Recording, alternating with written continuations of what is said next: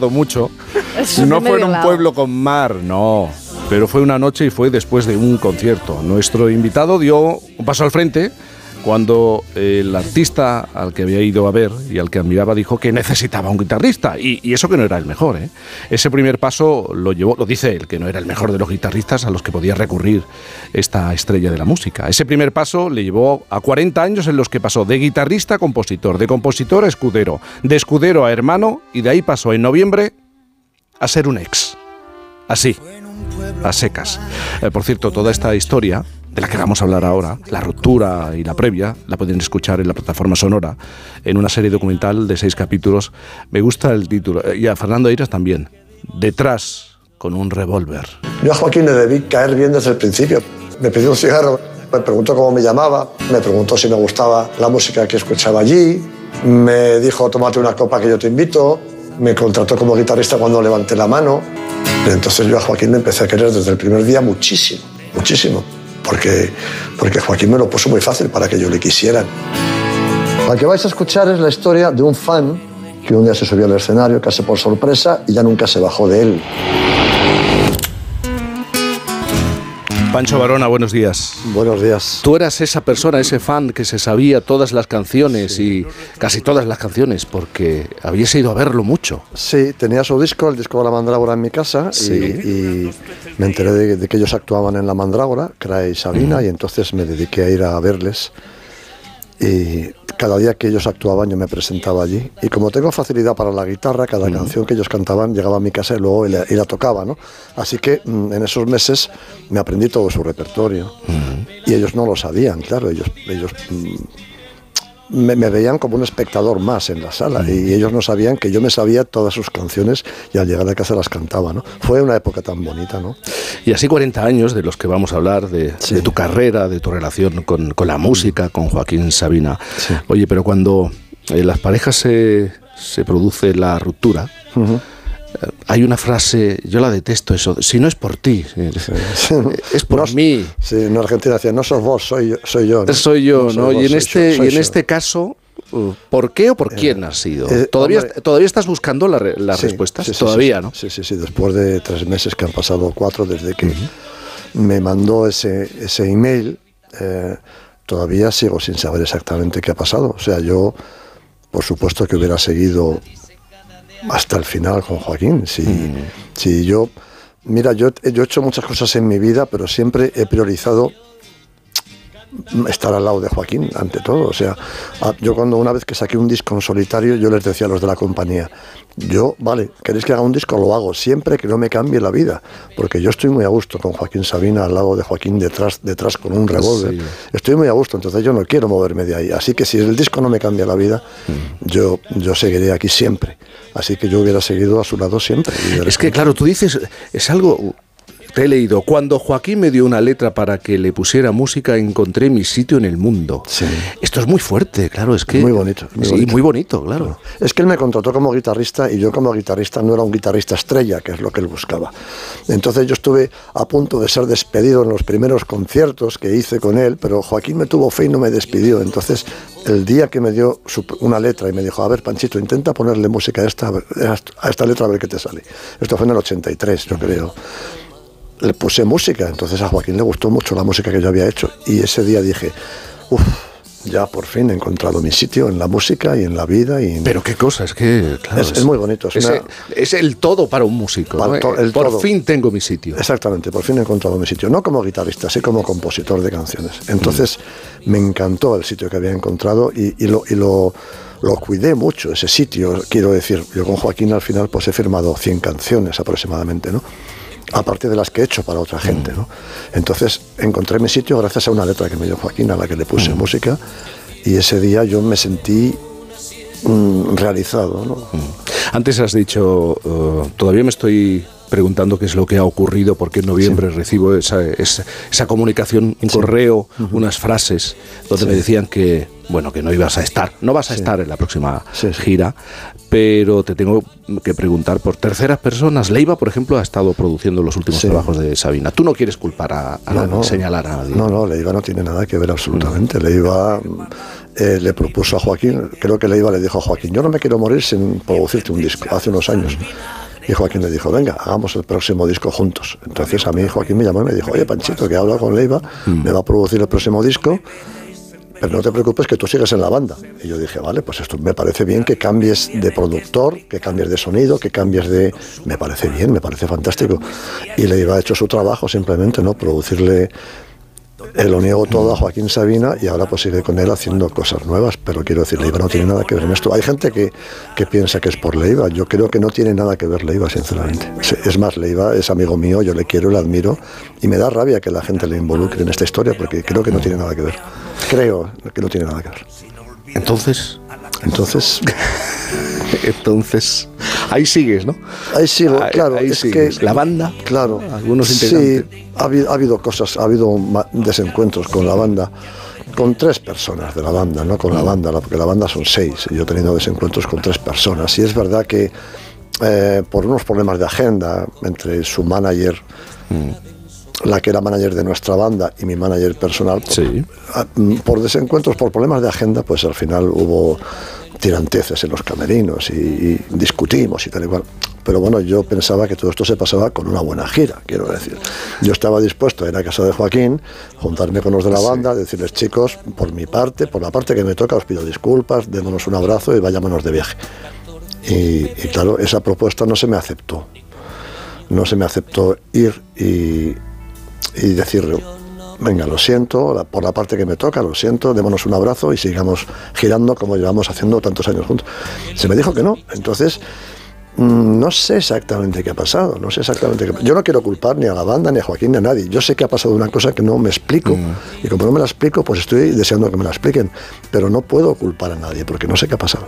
Oye, dices tantos años girando, tantos años de gira, de, de conciertos las tuvisteis buenas, ¿no? Porque estoy pensando tu carácter, el carácter de Sabina. Es que no, es que ha sido increíble. No nos hemos peleado nunca, Joaquín y yo, nunca, nunca hemos discutido. ¿Y cuando se discutía, se discutía por qué? Por, pues mira, un día, un día discutimos por una producción ejecutiva, parece mentira, ¿no? Porque estábamos grabando el disco Yo mime contigo en el año 95 aproximadamente estábamos en casa de Joaquín y yo pues estábamos charlando y Joaquín me decía, Panchito, tienes que hacer esto porque no sé qué, no sé cuántos. Y yo le dije, Joaquín, eso pertenece al productor ejecutivo, yo soy productor artístico, eso, eso no, no me pertenece a mí. Eso tienes que hacerlo tú porque no sé qué, no sé cuántos. Y al final lo haces tú porque yo te lo digo y yo le decía, pues yo no lo hago porque no quiero. Y ese día nos discutimos, yo me fui a mi casa enfadado, él se quedó en su casa enfadado y al día siguiente volvimos los dos pidiéndonos perdón. Esa es la mayor bronca que hemos tenido Joaquín y yo en 40 años. Imagínate lo que me choca de repente no estar en Santiago de Chile, que creo que es donde están. ¿Sabes qué te digo? Es increíble, ¿no? Eh, no, no lo entiendo. Bueno, voy a estar en Galileo el día 25 y voy a estar en, en Córdoba mañana y, tengo una vida envidiable, la verdad, ¿no? Pero no entiendo por qué no estoy en Chile hoy con ellos o en Argentina. Antes eh, has explicado, hemos explicado que tú te sabías, tú ibas a ver a Sabina. pasabas mucho por aquel local. Era el número 42 de Cava Baja, ibas a Cava Baja. Sí, exactamente la Cava Baja. sí, un, claro, un Sabina que estaba todavía no era el Sabina que fue después, con el paso de, del tiempo, y que no tenía ni para tabaco. No, no, no. Yo, yo, le daba tabaco. Yo, fumábamos la misma marca, entonces él me pedía siempre un cigarro a mí porque él sabía que yo tenía de su marca. Fíjate, estuve hace unos años, hace no muchos años, en, en la antigua Mandrágora, que ahora se llama Lamiac, creo, el bar, y entré, le pregunté al camarero, un chico joven, oye, eh, aquí actuaba Joaquín Sabina hace muchos años. Yo venía a verle y me dice, ¿quién es ese? era un chico de, de, 18 años que no sabía que era Joaquín Sabina, ¿no? Sabe que te digo, no le sonaba de nada, ni la mandrágora, ni Joaquín Sabina, ni nada, ¿no? Así que sí, Joaquín y yo nos conocimos porque él me pedía tabaco. Él me veía todos los días por allí y yo pues... Eh, en, aquella época en los bares se podía fumar. Me veía sacar el paquete de, tabaco y me pedía un cigarro, ¿sabes?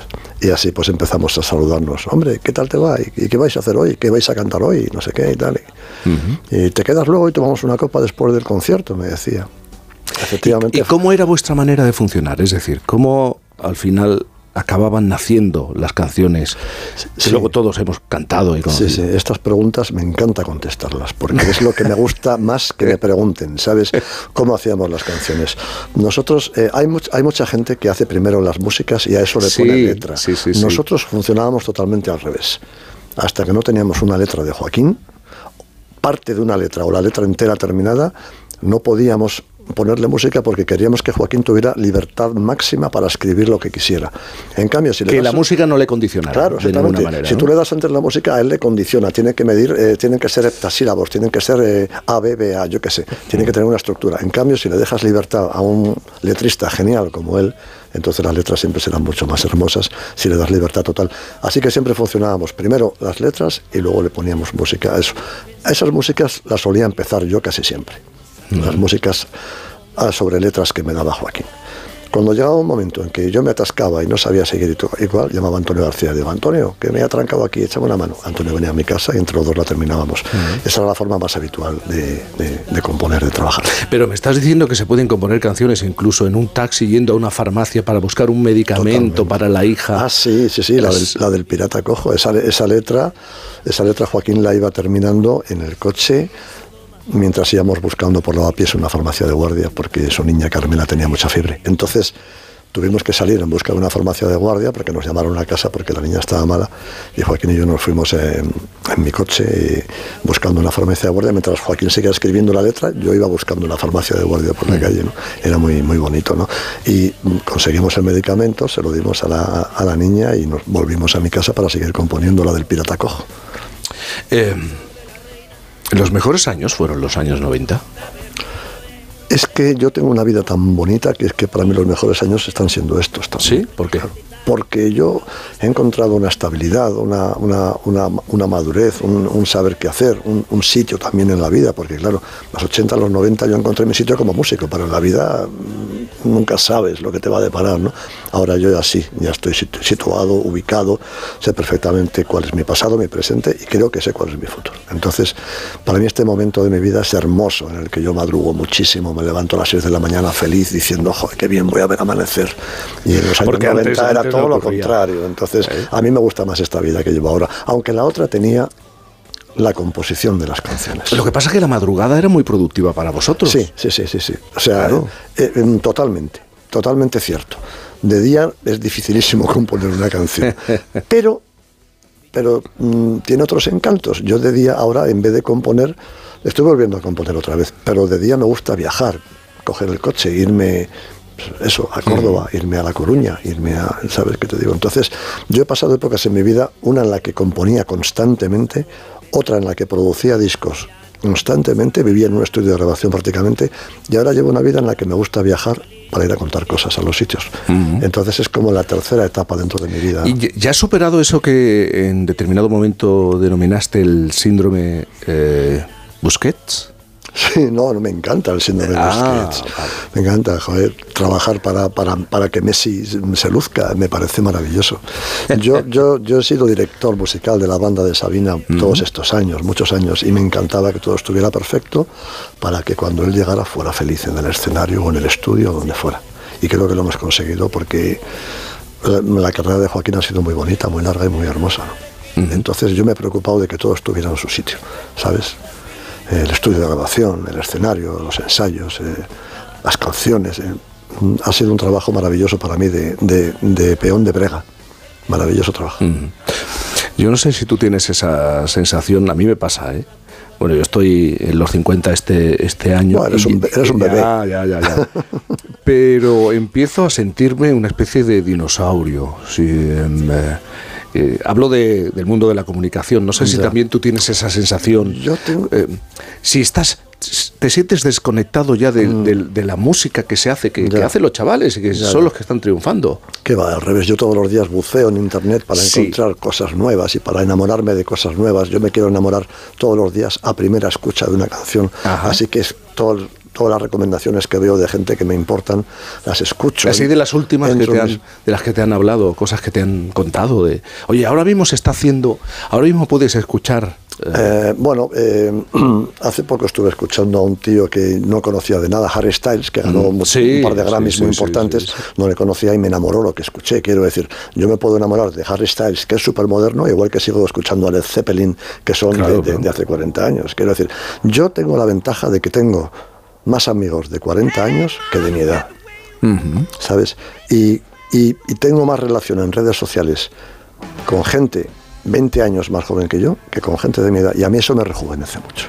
Tengo muchos amigos músicos que están pasando a los 35, a los 40, a los 45 y me encanta moverme con esa gente y hablar con esa gente y charlar de música y de la vida pues con esa gente. Tú no eres de los que dice, es que lo que se hace ahora es que es todo eh, por una máquina, mm, eh, es todo el mismo estilo, es todo, eso no. Yo sigo diciendo que me gusta más la música que se hacía antes, pero también respeto. Pero eso significa también que cumplimos años, ¿eh? por, supuesto, ¿eh? por supuesto, por supuesto, pero es que esa música para mí es insuperable, pero yo sigo intentando enamorarme todos los días de cosas nuevas. Entonces, lo consigo muchas veces. Escucho bandas españolas que me gustan, de repente escuché el otro día unas chicas que se llaman Bala, que me gusta mucho lo que hacen, que son muy duras, o Calavento, que son un dúo maravilloso que hace, yo que sé, o Santero y los Muchachos. Hay bandas que me gustan mucho, españolas, mucho.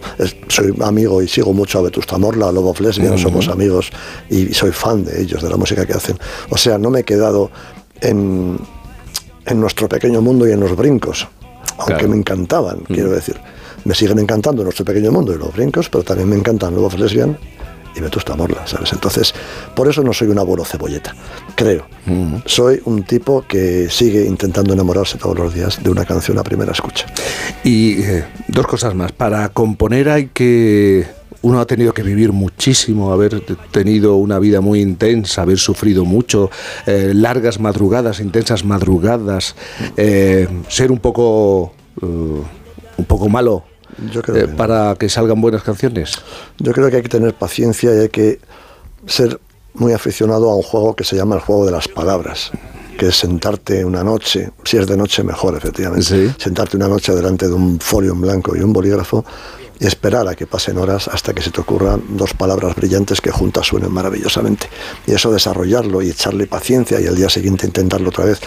Lo de las noches y las vivencias, eso al final nunca funciona, porque tú, aunque no hayas tenido noches y vivencias, puedes escribir de lo mismo que el que las ha tenido, ¿sabes? Entonces simplemente ¿Tú es crees? Sí, sí, yo creo que sí. O sea, tú te puedes inventar las vivencias si no las has vivido. Tú puedes leer una novela que te apasiona y de esa novela que te apasiona hacer una letra como si te hubiera pasado a ti. En cambio no te ha pasado, ¿sabes qué te digo? O sea, no, no hace falta. No hace falta. Lo que sí hace falta es paciencia y horas, tanto con una guitarra para hacer una música como con un folio y un papel para hacer una, un folio y un bolígrafo para hacer una letra. Mucha paciencia y muchas horas. Oye, Pancho, después de lo que hemos hablado, después de lo que has vivido, después de todos estos años en la música, tarde o temprano hablaréis, ¿no? Yo sigo con los brazos abiertos esperando a que, a que, a que un día me llame alguien y, y me dé la oportunidad. Yo sigo esperando. Yo, yo sigo esperando con los brazos abiertos. Entonces, quiero decir, yo he intentado verle y hablar durante un año en muchas ocasiones y no lo he conseguido. Sigo esperando con los brazos abiertos a que un día me llame alguien. Y mientras tanto, de, gira. Mientras tanto, mi girita, eh, mi, humilde, girita, pero mi humilde girita ya estamos planeando Argentina, vamos a México a menudo, eh, quiero decir, por España, fíjate, nos pateamos el, el mapa de España, mi manager Esther y yo, que lo hace maravillosamente bien. Quiero decir, mi vida es, es, es, insuperable, de bonita, ¿no? Entonces yo no me cambio por nada ni por nada. Mm. Pancho Barona, muchísimas gracias por, por madrugar ¿eh? en esta etapa de tu vida madrugando. Me gusta mucho eh, ya, ya, ya, lo has dicho, me pero, gusta mucho. pero la inspiración llega, me lo has reconocido ya de madrugada. Me ha encantado charlar contigo. Nada, muchísimas gracias. Gracias a ti, un abrazo para todos. Con la cofradía del santo reproche tanto la quería.